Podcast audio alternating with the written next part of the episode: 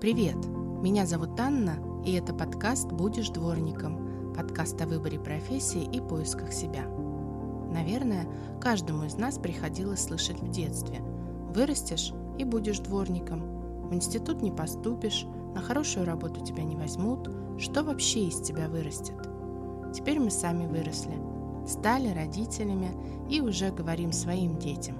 В смысле ты будешь тиктокером? Каким таким геймером? Ты сначала на нормальную специальность выучись, а потом поговорим.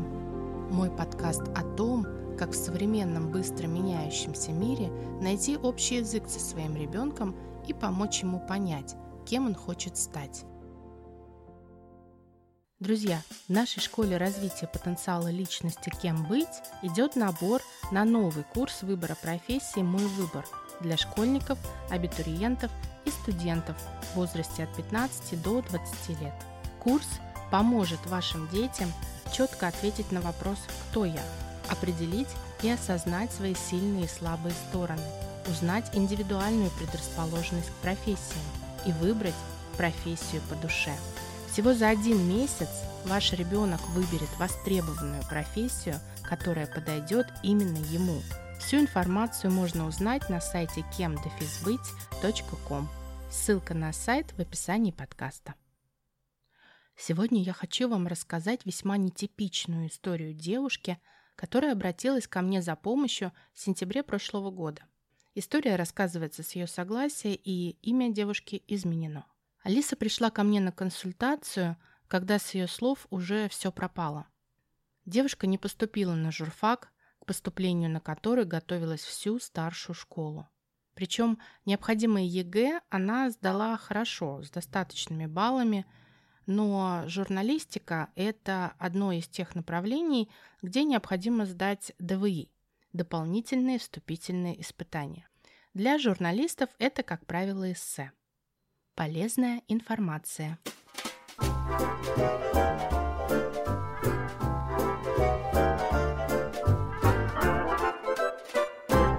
Дополнительные вступительные испытания вузы проводят сами. Проходить они могут как очно, так и дистанционно, в устном или письменном формате. Дополнительное вступительное испытание призвано конкретизировать способности, понять, есть ли таланты, умения, предрасположенности а, поступающего по отношению к выбранному факультету. Как правило, ДВИ проводятся в трех категориях высших учебных заведений Первое – это топовые вузы МГУ и СПБГУ. Причем МГУ пользуются этой возможностью очень часто, и сдавать ДВИ приходится практически на все факультеты. А СПБГУ пользуются этой возможностью редко и в основном руководствуются баллами ЕГЭ. Также ДВИ проводятся в заведениях, утвержденных в перечне правительства Российской Федерации. На апрель 2002 года в этот список входят четыре вуза – это Юридическая академия, Московский государственный лингвистический университет, Нижегородский государственный лингвистический университет и МГИМО. И третья категория вузов – это узкопрофильные учебные заведения, как правило, театральные и музыкальные училища, консерватории и так далее. Всего направлений специальностей, на которые нужно сдавать ДВИ, немного, всего 70. Самые популярные – это медики, тренеры, журналисты, архитекторы, художники и дизайнеры, вокальные исполнители и актеры. Почему-то считается, что ДВИ – это несложный экзамен. Главное – сдать на достаточный балл ЕГЭ. Но это далеко не так.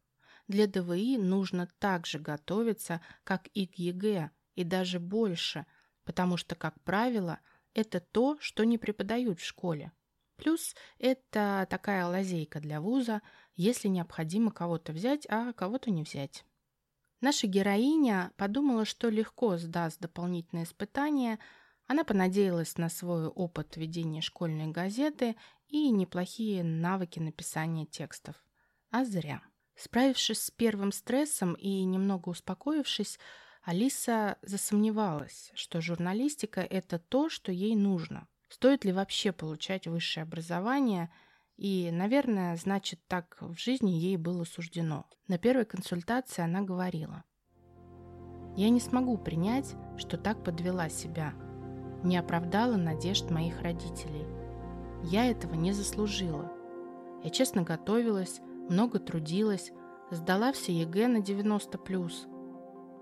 А тут какой-то дополнительный экзамен, который я думала сдам вообще без проблем.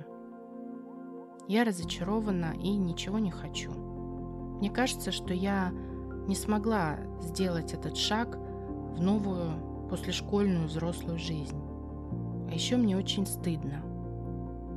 Я ведь училась в хорошей школе, и все мои одноклассники поступили, даже те, кто учился средне. А я словно осталась на второй год и заново буду проходить этот круг ада под названием поступление в ВУЗ. Я слушала Алису и думала о том, что помимо того, что перед ней сейчас встал вопрос на построение нового образовательного маршрута, ее накрыли психологические проблемы из-за сбывшихся страхов. Страхов, которые часто преследуют школьников при выборе профессии. Минутка занудства.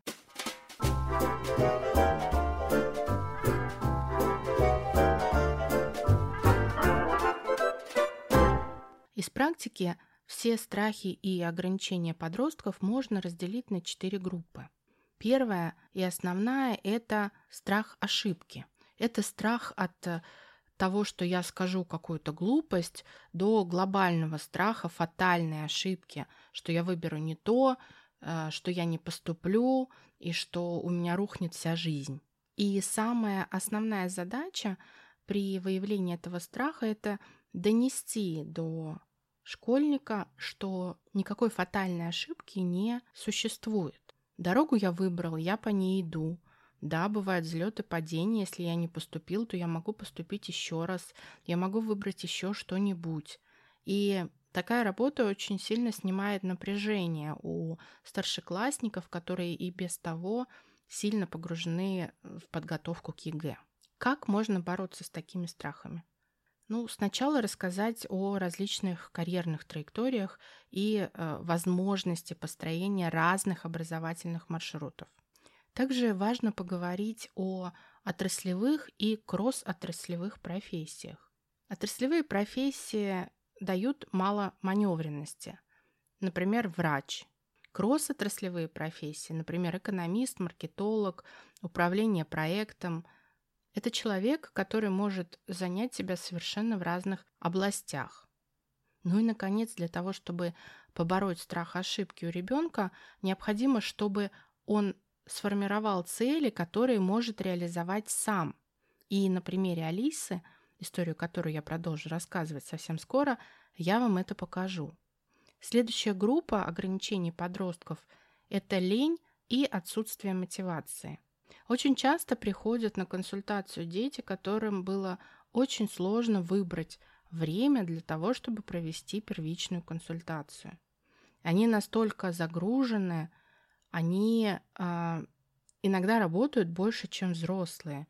И когда начинаешь разговаривать с ребенком и спрашивать, а что ему нравится из этого, как правило, ребенок уже выгорел, и он уже не может сказать, что из того количества занятий, которым он занимается, ему нравится. Отсюда возникает лень вообще что-либо делать. Что мы можем делать с этим ограничением подростков? Во-первых, поговорить о последствиях бездействия и объяснить, что бездействие – это тоже выбор. Я решил, что я ничего не буду делать. Мне лень. Значит, я принимаю тот факт, что за меня выберут родители или еще кто-нибудь. Соответственно, я должен буду принять этот выбор. Также у ребенка необходимо узнать причины лени и отсутствия мотивации. Что это усталость, страх, может быть давление. Очень часто отсутствие мотивации вызывают сами родители. Например, когда родители потомственные стоматологи, а ребенок интересуется психологией. И родители приводят ребенка на профконсультирование для того, чтобы убедить его в том, что стоматология – это очень хороший вид занятий, заработка и обеспеченной жизни, потому что зубы у людей, как известно, болят часто. И здесь уже необходимо подключать родителей и объяснять, что давление – это не самый лучший способ борьбы со страхами детей.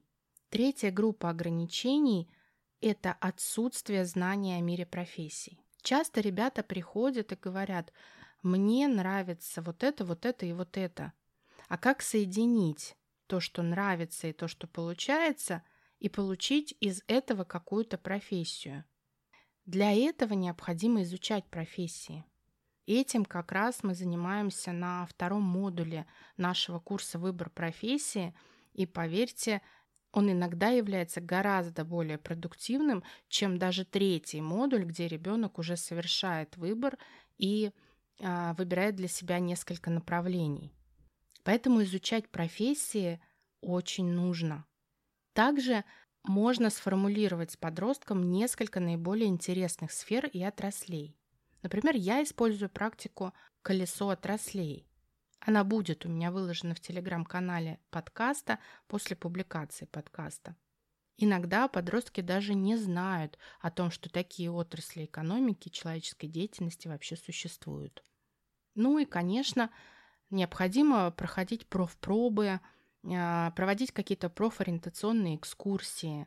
Часто эту функцию на себя берут родители школьников и могут организовать экскурсию, например, к себе на работу. Или, может, даже просто приходят в школу и рассказывают о том, кем они работают, в чем специфика работы. Это всегда очень полезно. И четвертая группа, вызывающая страхи подростков, это слабое развитие soft skills.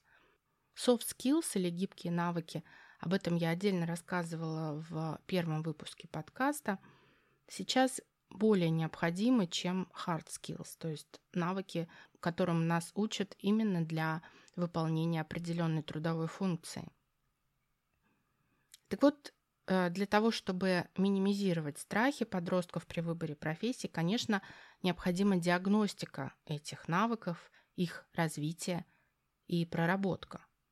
Очень часто а, приходили работодатели после практики студентов и говорили, пожалуйста, научите ваших чудесных победителей Олимпиад, а, отличников разговаривать, элементарно здороваться, задавать вопросы.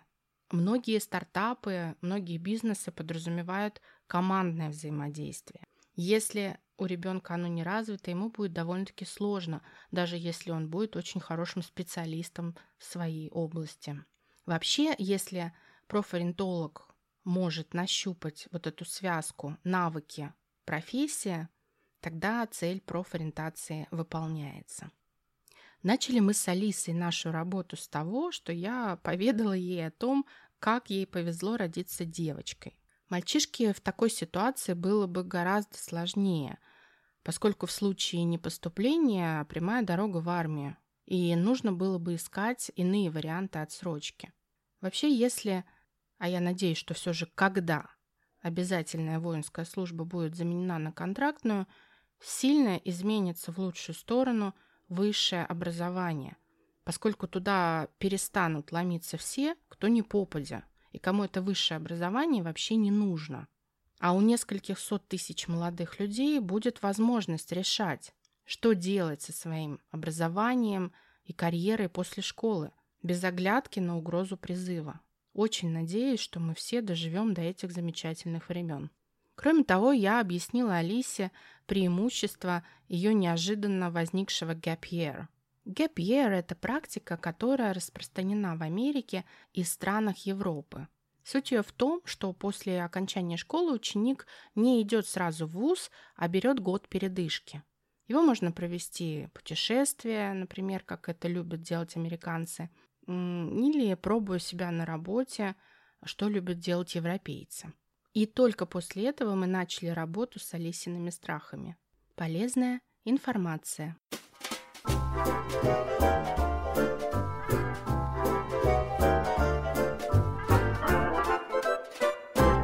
Работа со страхами и убеждениями подростков проводится по определенной схеме. И состоит эта схема из четырех этапов. Первое, что необходимо сделать, это выявить и проранжировать страхи. Чего я конкретно боюсь? Алиса боялась, что она не поступит через год. Также она боялась, что ей придется еще год жить на шее родителей. Еще она очень боялась отстать от сверстников. Дальше нам необходимо найти ограничивающее убеждение. Что будет, если страх сбудется? Я останусь на обочине жизни. Я останусь без денег, я не смогу себе покупать вещи, которые я хочу, потому что родители уже меня не обязаны содержать. Мои сверстники будут надо мной смеяться.